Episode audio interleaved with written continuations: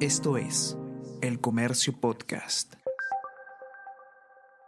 Buenos días, mi nombre es José Manuel Romero, periodista del Comercio, y estas son las noticias más importantes de hoy, jueves 28 de septiembre.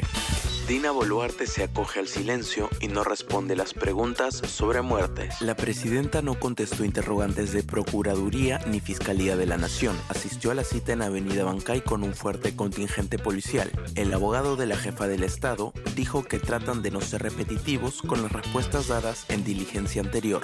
Ya no vamos a declarar, añadió. Exalcalde de Perú Libre fue arrestado con 37 kilos de droga en Brasil. Johnny Arce, ex autoridad de Vizcatán en el Enebraem y militante del partido de Vladimir Cerrón, fue detenido cuando trasladaba cocaína por un río del estado brasileño de Acre. Para especialista, este caso es prueba de la infiltración del narcotráfico en la política. Rosángela Barbarán contrata en su despacho a acusada de presunto lavado de activos. La congresista Rosángela Barbarán de la bancada de Fuerza Popular contrató en su despacho parlamentario a Carla Baucari Paxi, acusada por la Fiscalía de presunto lavado de activos y otros delitos en el caso Cócteles. Un incendio por uso de fuegos artificiales en una boda deja 114 muertos en Irak. La precaria infraestructura, forrada con paneles de plástico, ardió en pocos minutos. Se conoce también que hay más de 200 heridos.